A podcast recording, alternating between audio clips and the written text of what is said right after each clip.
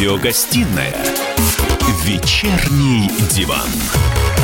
И снова здравствуйте. В эфире радио «Комсомольская правда». Я Сергей Мордан. Я Надана Фредериксон. И у нас сегодня в студии наш любимый гость Геннадий Онищенко, первый зампред комитета Госдумы по образованию и науке, бывший главный санитарный врач России. Но бывших, бывших не, не бывает, бывает, мы помним. А, Геннадий Григорьевич, а такой вопрос. Сейчас все хотят уйти домой на карантин. Вы продолжаете ходить на работу, вы без маски. Почему? Ну, во-первых, вы какой-то любви сказали, вы хотя бы оттенки выскажите, а то могут в чем-то э, непотребном нас заподозрить насчет любви к комсомольской правде и Онищенко. Это первое. Конечно же, сегодня совершенно оправдана максимальная удаленность друг от друга, в том числе и работа в удаленном доступе. Кстати, это неплохая проверка я бы так сказал, тренировка в реальности вот той мечты цифровой экономики, когда можно человеку быть на Багамах и руководить фирмой.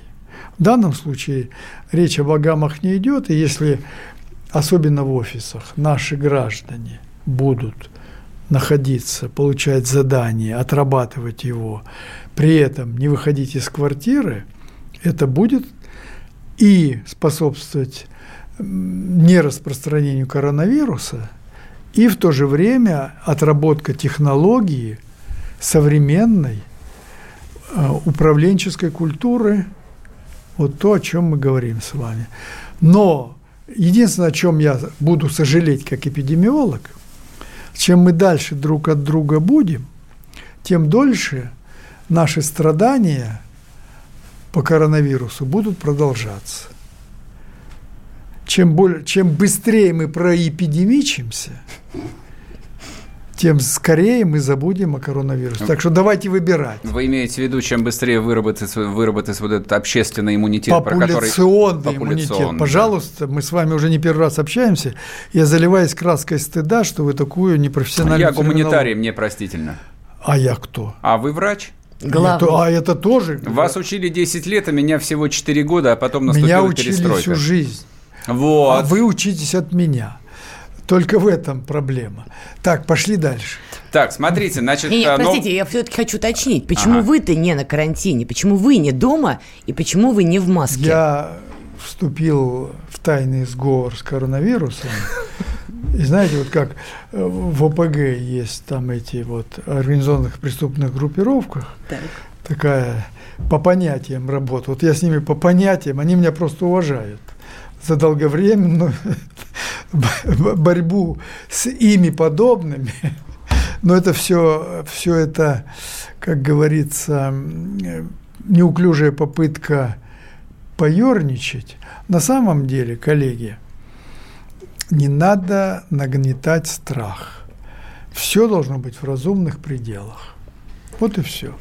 Дальше. А, Геннадий Григорьевич, значит, новость сегодняшнего дня. Просто прокомментируйте, это важно или это пустая болтовня. Отечественные ученые впервые расшифровали геном образца нового коронавируса из России. Об это, этом аж пресс-служба Минздрава России сообщила. В общем, как великое достижение. Это, это вообще важно. Это рядовая технология, о которой, э, которая должна по мере накопления у нас коллекции вирусов осуществляться в рутинном порядке. В начале века это было действительно огромным достижением, когда мы расшифровали геном человека.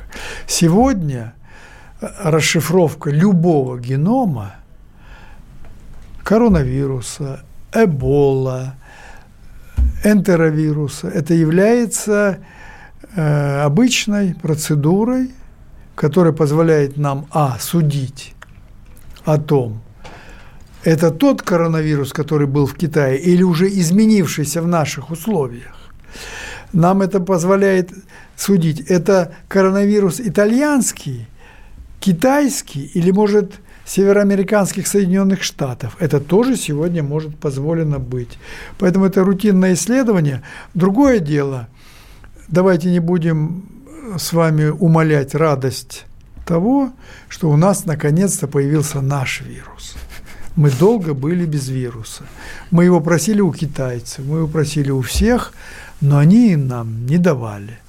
И это совсем другая тема, на нее нужно говорить целый час. Это уже вопросы биологической безопасности. У нас есть свой вирус – и мы с ним теперь уже говорим на «ты». Вот что это значит. То есть я так Но пон... это рутинное исследование. Я понял. Я так понимаю, что теперь наши ученые могут начать действительно попытаться изобрести вот некую эту чудодейственную вакцину, о которой ну, Чудодейственную говорят. вакцину мы в конце в концов могли э, и, э, сшить, сшить э, получив паспорт в генбанке – Другое дело, у нас не на чем было ее испытывать, угу. потому что у нас не было того предмета, против которого мы собираемся сделать эту вакцину, понимаете? Ну, можно было бы, например, товарища Гамова заразить, да, вот. А Он именно нам нужен, нам нужен был тот вирус, против которого мы будем создавать вакцину. Теперь мы его расшифровали, теперь мы будем выделять эти вирусы по мере накопления у нас – этих выделений. Потому что вот первые два китайца, которые у нас, помните, заболели, мы от них так и не выделили вирус. Это не такая простая задача. Угу. Вот, а теперь все. Скажите, а мы можем теперь, обладая этими знаниями, в перспективе использовать это в военных целях? В каких военных целях? Биологическое оружие. Милая моя, не клевещите на наше государство. Не клевещу, спрашиваю, теоретически возможно? В 1972 году по инициативе Советского Союза, североамериканских Соединенных Штатах и Великобритании была разработана и принята Конвенция по биологическому и токсинному оружию. Да. И наша страна эту конвенцию неукоснительно соблюдает. Бесспорно. Я теоретически спрашивала. Это возможно? Теоретически. Теоретически что? Вот тот факт, что мы расшифровали часть генома вируса или весь геном вируса, теоретически эти знания могут помочь когда мы закончим, использовать биологическое Когда мы оружие. закончим эту достаточно уже поднадоевшую эпопею с коронавирусом, она скоро закончится. Пример этому Китай, который сегодня обнулил своих больных и получил только 30 привезенных из Америки и Испании, и Италии. Так вот, мы будем внимательно рассматривать, а не было ли вмешательства человека вот в, то, в тот подтип S, потому что у нас же два подтипа коронавируса э, циркулируют в человеческой Мы сейчас уйдем на перерыв. Вот. Мы будем в том числе и преднамеренность угу. смотреть применительно к тем военным биологическим лабораториям, которые... Не уходите, дослушайте самое интересное после перерыва.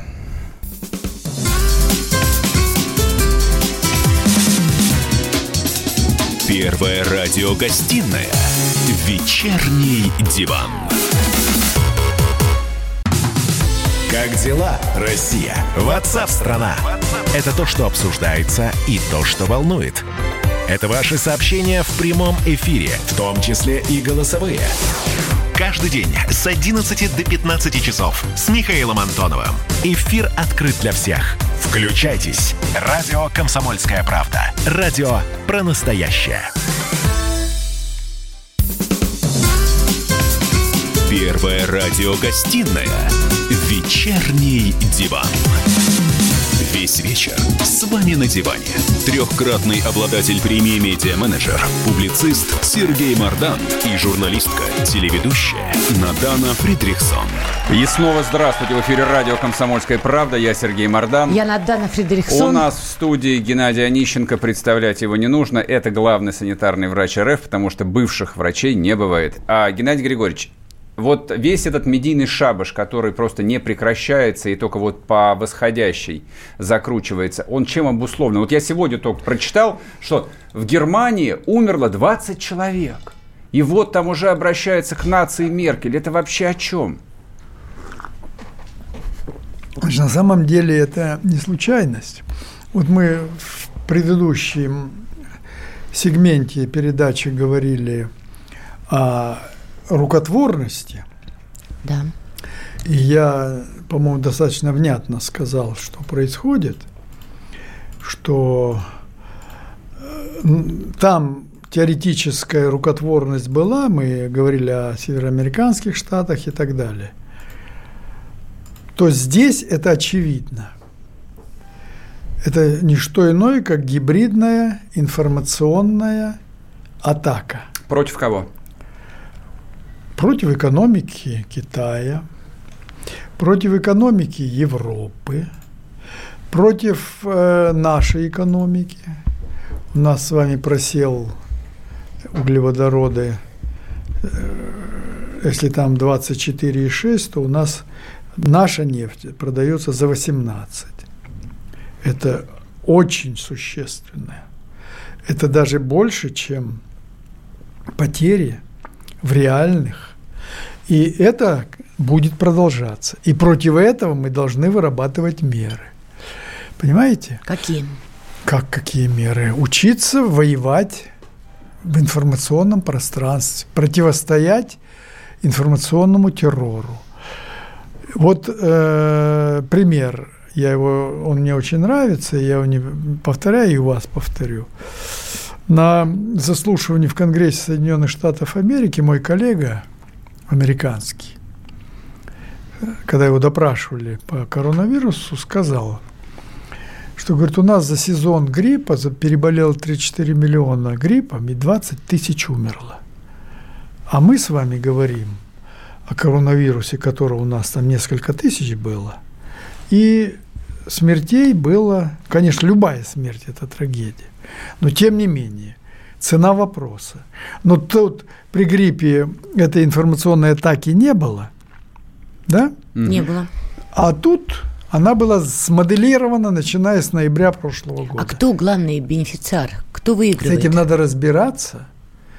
С этим надо разбираться. Но то, что сегодня подсадили экономику Китая, очевидно. Вот.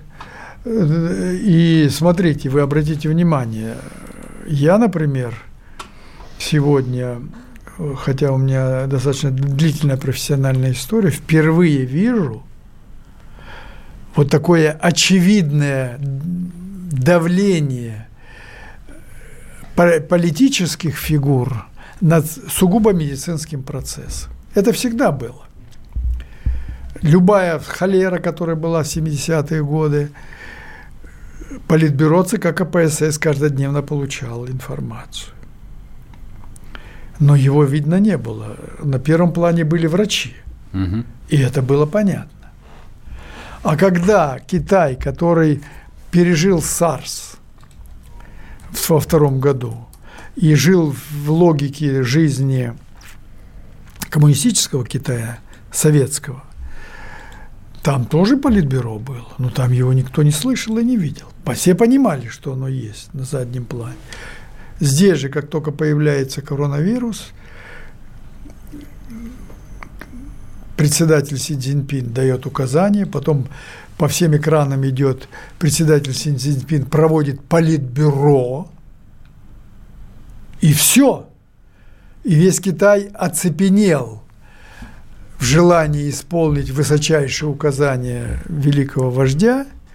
И мы с вами сразу увидели вместо врачей на экранах длинные колонны бронетехники, которые идут для того, чтобы закрыть город Ухань.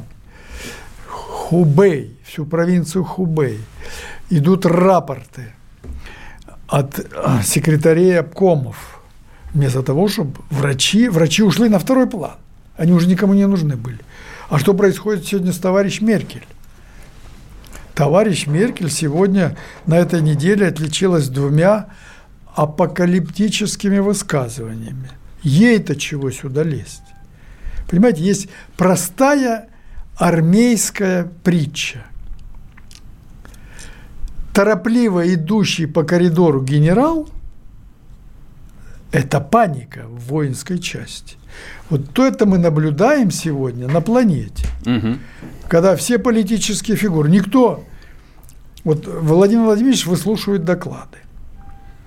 Господин Меркель дает указания, Госпожа. как носить маски. Госпожа Меркель. Господин Макрон тоже этим занимается. Да кто только не занимается. Ну а уж Трампушка наш любимый, ну тут все.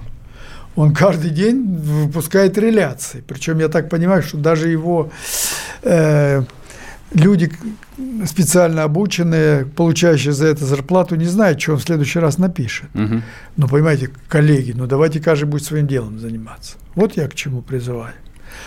Но это уже следствие термони... вот этой гибридной информационно-террористической атаки. И сегодня нам нужно эти два процесса разделить. Скажите, пожалуйста. Два процесса надо разделить.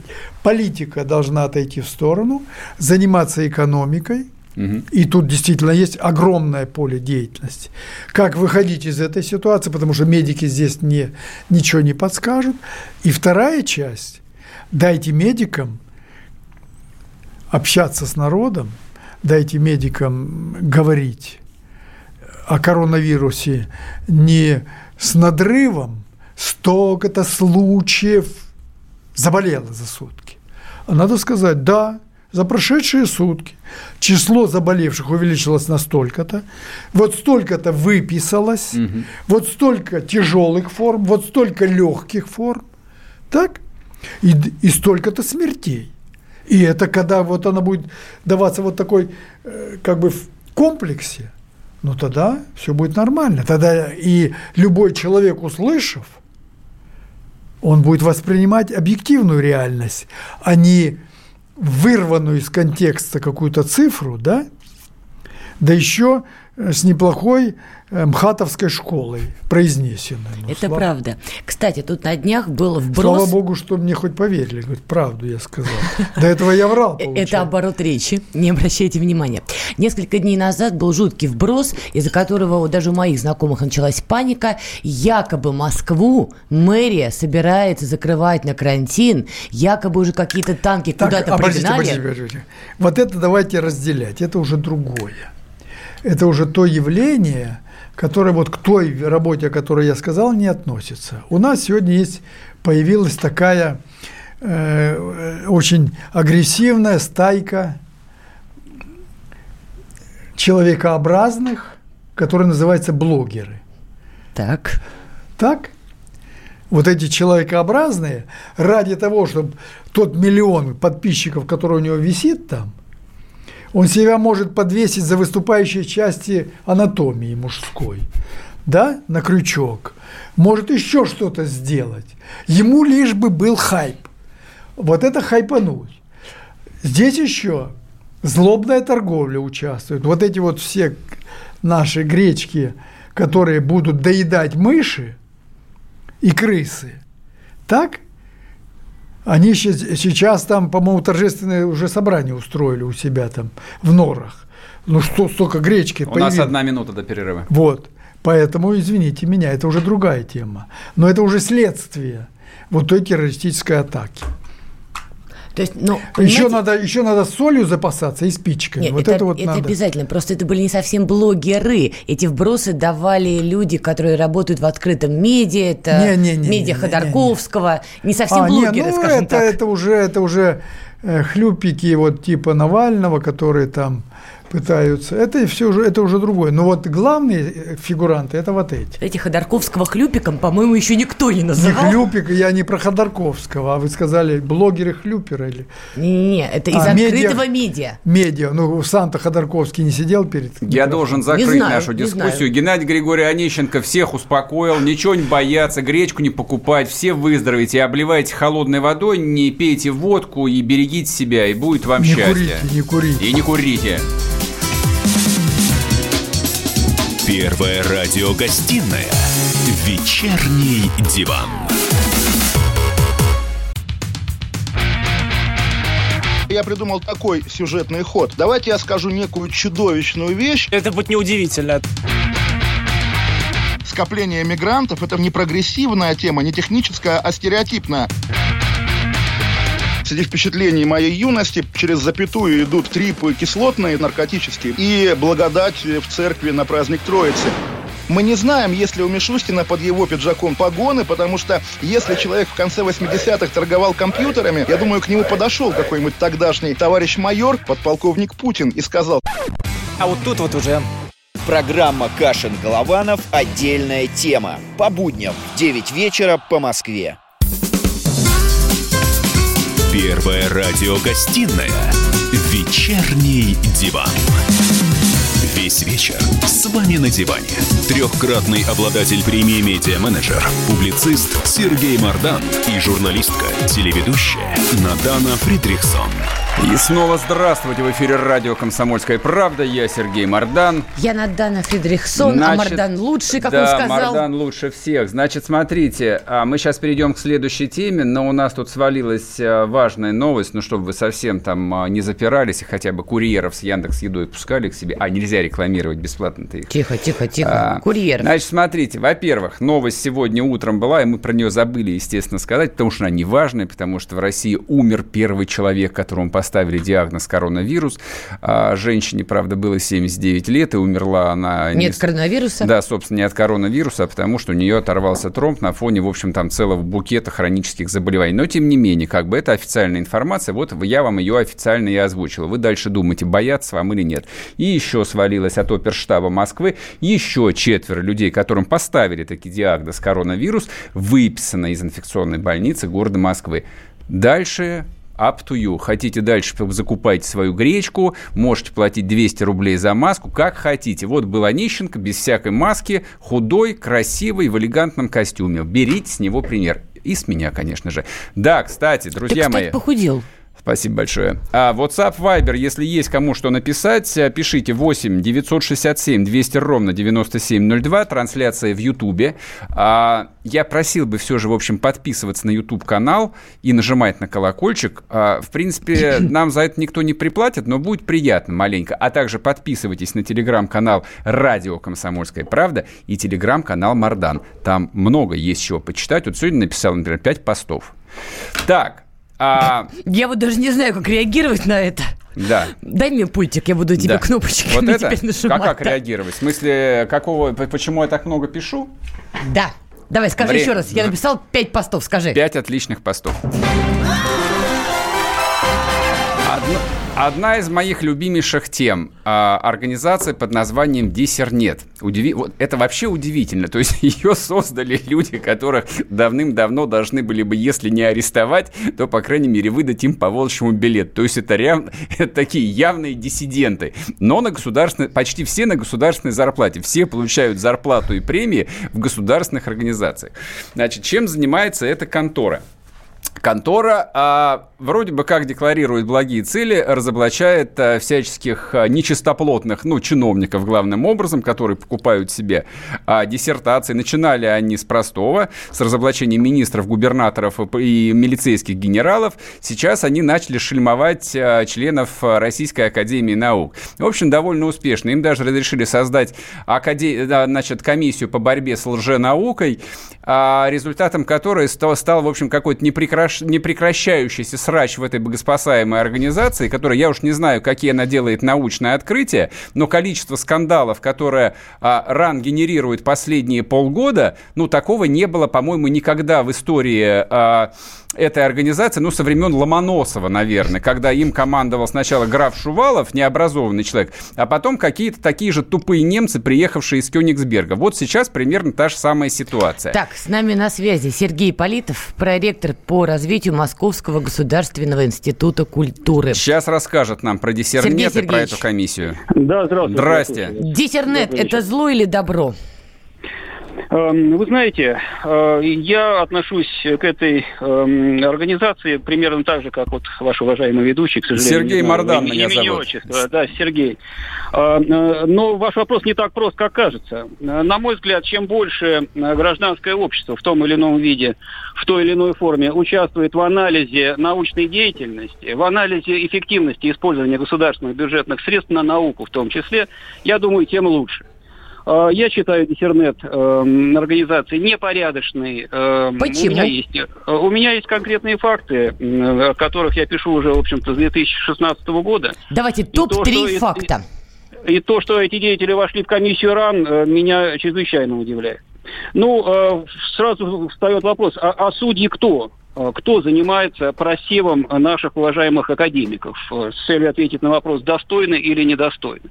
Ну, Михаил Сергеевич Гельфанд, да, чью статью ваше уважаемое издание недавно опубликовало, да, да и э, печально известный по существованию фабрики договорных защит Михаила Гельфанда, когда он с 2009 года, э, находясь в должности председателя диссертационного совета и одновременно руководя диссертантами, их защитами, как научный руководитель, приглашал э, дружественных ему оппонентов, которые работали с ним в одной организации, что является грубейшим нарушением положения о порядке ученых степеней.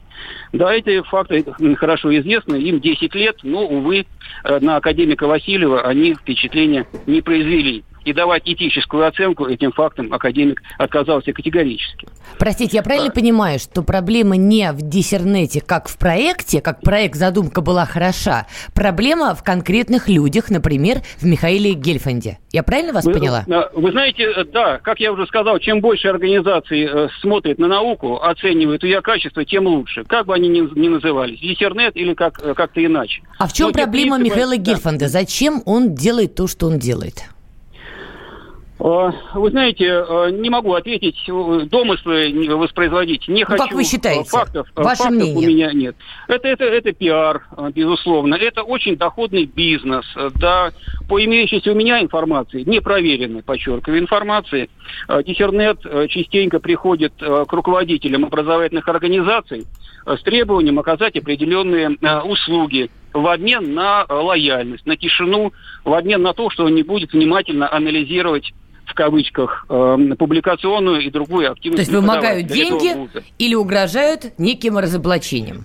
Не знаю, у меня нет фактов, я повторяю, ну, да, у меня есть только рассказы, слухи непроверенные. История Но с диссертацией да. Мединского. Я думаю, вам это по тематике близко. Как вы да. считаете, это был какой-то заказ, который диссернет исполнял?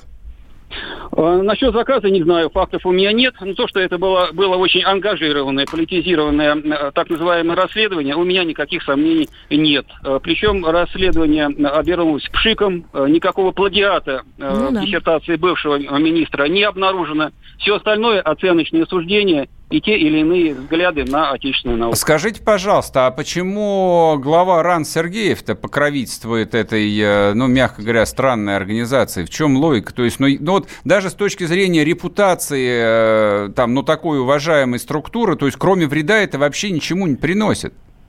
Ой, Сергей, вы задаете больной вопрос. Вы знаете, я написал академику Васильеву письмо он категорически отказался на него отвечать э, до того момента, когда я не прибегнул э, к нормам закона об обращении граждан. Тогда он э, вынужден был мне ответить.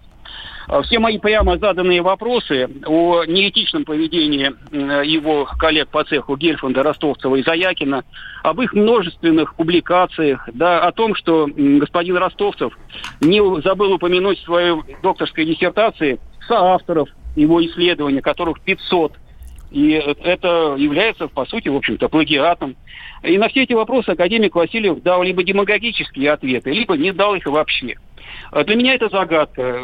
Уважаемый человек с высокой должностью, с огромным послужным научным списком, и вдруг э, такие двойные стандарты и непонятное для меня поведение. Это вы про Виктора Васильева, насколько я понимаю. А Совершенно а вот верно. что с Александром Сергеевым, президент РАН? Он в интервью коммерсанту говорил, что Диссернет хороший проект положительно оценил?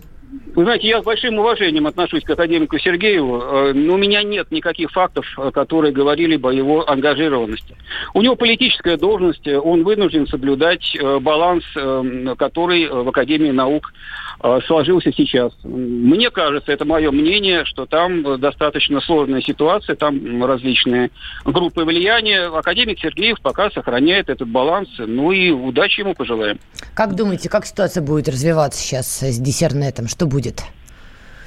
Ну, это общественная организация, она вольна действовать так, как э, ей заблагорассудится. Вот. Что же касается комиссии, то Президиум Российской Академии Наук принял решение об э, обновлении э, давайте называть вещи своими именами, об очистке КПФНИ, комиссии по противодействию фальсификации научных исследований.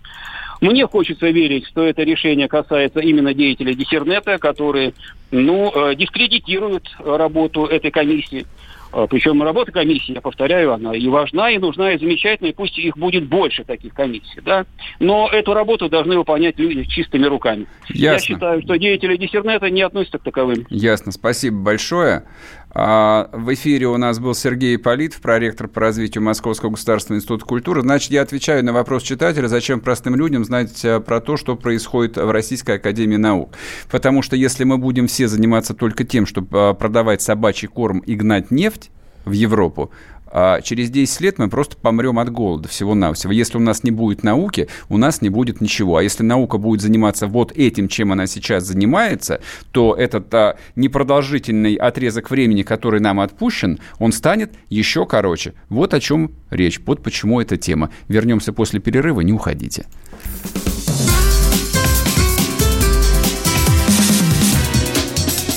Первая радиогостинная «Вечерний диван». Рубль падает, цены растут, нефть дешевеет, бензин дорожает. Кажется, что наступает нелегкое время. Но так ли все плохо? Мы не паникуем, потому что у нас есть экономисты Михаил Делягин и Никита Кричевский. По будням в 5 вечера они разбираются в мировых трендах и строят прогнозы. «Час экономики» на радио «Комсомольская правда». Для тех, кто живет настоящим и смотрит в будущее.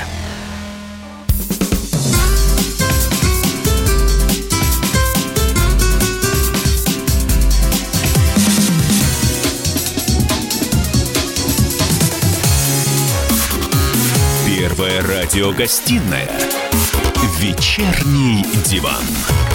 И снова здравствуйте. В эфире радио «Комсомольская правда». Я Сергей Мордан. Я Надана Фридрихсон. А еще вам свеженькая новость, чтобы не расслаблялись. Лидеры «Большой семерки» обсудили возможность отмены Олимпиады в Японии, но решение остается за Токио, пишет Трамп. Ну, в общем, короче, видимо, решили, что не будет никакой Олимпиады, и славьте Господи. Давайте все отменим. А, все в сад. Да. А, Значит, а, тема коронавируса а, поворачивается вот таким вот уродливым еще боком. Типа людям же приказали сидеть э, дома на удаленке, так сказать, быть ближе к родным, э, учиться коммуникациям, учиться разговаривать с детьми, с женами, мужьями и так далее и тому подобное. А здесь возникает очень много И проблем. вот итог. Да, в Китае пишут, что после отмены карантина в том же, как называется? Ухань. Ухане, а, там резко выросло количество разводов. Потому что китайцы пожили бок о бок друг с другом и поняли, что, в общем, лучше развестись, чем потом сесть в тюрьму за убийство. А, у нас а, сейчас будет звонок. У нас уже есть у нас звонок, есть с звонок, нами да, на прямой, на прямой связи. Анна Девяткина, психолог. Нет, ты не прав. С нами Нет. на прямой Ой, связи господи, Анна извините. Хныкина, Анна семейный Хныкина. психолог. Анна, здравствуйте. Анна, здрасте, извините. Здравствуйте. Скажите, пожалуйста, какой совет дадите молодым российским Почему парам? молодым, любым? Каким молодым? Молодым-то, да. Хорошо, всем российским парам, потому что я за, за молодежь. Хорошо, всем российским парам, которые сейчас вынуждены каждый день друг друга видеть сутками напролет из-за того, что они работают на удаленке. Как им друг друга не убить? Кстати, очень важная, случайная, как говорится, оговорочка, потому что молодым-то в этом плане легче. Они все прекрасно понимают, что у них по определению там притирка происходит, и первые несколько лет все равно люди учатся друг с другом быть. Это невозможно научиться быстро, там, да, за несколько месяцев. Вот. Не, А ну вот молодым вообще тем, есть чем кто- заняться. Давайте так. Да, тем, кто со стажем уже в паре, да, вот когда там под 40 лет накрывает ненависть вселенская, вот им тяжелее вот это все пережить. Подожди, подожди. А там, откуда ненависть-то берется вдруг? Вселенская. Значит, смотрите, а, есть такое а, простое понимание, откуда вообще берется в человеке агрессия. Давайте вспомним, как мы себя чувствуем в принципе в очереди. Очередь – это самый простой пример, как вот это почувствовать. Когда между людьми сокращается э, физическая дистанция, они начинают нервничать и аккуратненько друг друга там толкать и, и ругаться. Да? То есть когда очередь большая не собирается, мы в магазин ходим спокойно. Когда нам случайно удается встать в очередь, это и самые изматывающие походы в магазин. То есть когда между людьми сокращается физическая дистанция, повышается уровень агрессии автоматически. Так, и что делать-то людям теперь? Значит, во-первых, понять, что временная ситуация действительно усложнила нашу жизнь. Легко Что то, сказать, что- понять. И что с этим делать-то? Вот они сидят там в, в Терпимее. одноко- в однокомнатной квартире, да еще орущий ребенок какой-нибудь здесь же. Вот. И типа обоим нужно работать. Или даже хуже. Нет, вот, вот смотрите, сценарий. Одному из них, неважно, мужчина или женщина, нужно срочно Да. работать, да, заполнять какие-нибудь дебильные, бессмысленные таблицы. То есть он, он понимает, что они бессмысленные, но за это платят хоть какую-то копейку, и если не будет этой работы, то им нечего будет есть. А при этом за спиной у него брюжащая жена, которая объясняет ему, что он дебил, вот, что он испортил всю ее жизнь, и тут же орет э, ребенок, Ребенок. который требует, папа, поиграй со мной, не знаю во что. Что делать-то? Значит, давайте по факту. Добытчика нельзя колыхать, он должен работать. Объясните Жене это нельзя женщинам. Не- жене нельзя, ну, в, в нашем примере, да, допустим, там муж работает, э, сидит э, тут же рядом жена брюжит, жене брюжать нельзя. Женщина – это человек, который в семью приносит любовь и настроение. Она должна об этом помнить. Все остальные тоже должны помнить, что женщину надо беречь, потому что от ее выражения лица утром зависит, как пройдет день у всех. Значит, лучше уделить время ребенку, Кому? а, с ним э, маме, Ага. Когда, ну, то есть мы берем кейс, вот, да, вы дали, папа работает, ему надо заполнять там тупые документы, чтобы, а рядом брюжит, орет ребенок, папа, поиграй, и жена недовольная говорит, ты все равно мало зарабатываешь. Ага. Да, то есть жене переключиться на ребенка, чтобы ребенок И пилить не его? мешал, не пилить мужа, да, а- и, и, от- и, э, сделать все, чтобы ребенок не мешал отцу работать. Анна, смотрите, это такая классическая схема. А теперь давайте наоборот. Женщина сидит, заполняет какие-то таблицы, там бухгалтерия Да. какая-нибудь, надо сконцентрироваться, все правильно посчитать. И даже э, дальше то же самое. Ходит по дому муж в трусах, чешет пятку и говорит, где мой суп, где мои носки, где мой галстук и так далее. Рядом кричит ребенок, поиграйте со мной. Как в этой ситуации выруливать? В этой ситуации меняемся ролями, то есть для, мы должны понимать, что да, в сложившемся сложном вот этом процессе э, многие люди могут остаться без работы, а это значит, что нам нечего будет всем есть. Добытчику вообще вот, самое, самый большой комфорт в семье. Это какой Не же мужик работать. на Святой Руси признает, что добытчик у него в семье баба? Он так и Если скажет, данный момент, иди вари если борщ. В данный момент в вашем кейсе баба сидит, заполняет документы, за которые ей платят деньги, а э, мужик ничего не делает, его просто в отпуск отпустили.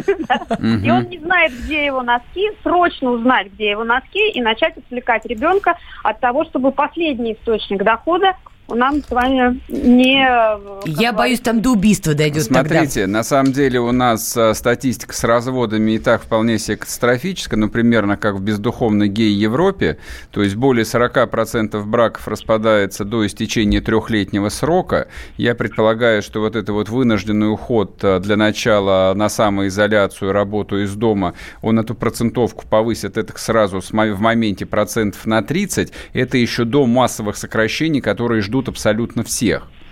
А Дайте да. какой-нибудь, дайте какой-нибудь бессмысленный, но приятный совет, что делать в этой ситуации. Все равно его никто выполнять не будет. Давайте вообще просто примем как факт, что на время карантина мы просто должны помнить, вот когда у нас есть там, больной человек в доме, да, мы к нему относимся с уважением и особенно. Мы его ненавидим на самом деле, потому что он всех достал уже там своим брюзжанием Да, и нытьем. да. И хочет, чтобы он поскорее выздоровел или умер. Но в глаза ему никто этого не говорит. да, его, правильно? его молча да, ненавидят все. Да, да, да. Если вдруг возникла ненависть в семье, давайте ненавидеть Что, молча. а что делать Давайте- вот с ненавистью? Как, как сублимировать Ненавидеть ненависть? молча. Как сублимировать Ненавидеть ненависть в семье? молча. В Нам мал- нужно просто переждать вот эту вот тяжелую ситуацию. Все должны сгруппироваться и понимать, что нам сейчас всем очень тяжело, и каждый из нас должен Спасибо. предпринимать какие-то усилия, чтобы в семье был все-таки Анна, какой-то сп- мир. А у спаси- меня короткий спасибо. вопрос. Анна, а может просто надо всем Да. заниматься не ненавистью, а любовью? О, боже мой, какая Безусловно. пошлятина. У вас одна минута, да, Но безусловно, на, на этом я ставлю точку. Все, прекратите вот эту вот а, кошмарную американскую мелодраму, мелодраму из фильмов класса Б. Значит, друзья мои, а, разумный совет прозвучал чуть раньше. Я понимаю, что вы ненавидите друг друга, просто ненавидьте молча, не, по крайней мере, постарайтесь не произносить этого вслух. Как только вы произнесете, вот а, степень безумия, степень дискомфорта, которую все мы сейчас испытываем, станет совершенно невыносимой. И это придется пережить. Вдвоем жить все равно дешевле. Дешевле. Снимать две Ой. квартиры хуже, чем одну. Левая, левая И- теория абсолютно. Лучше сварить э, пустые щи на двоих, чем а, варить каждому. А лучше заниматься сексом. Ага, понятно. Вернемся в понедельник. Все, пока.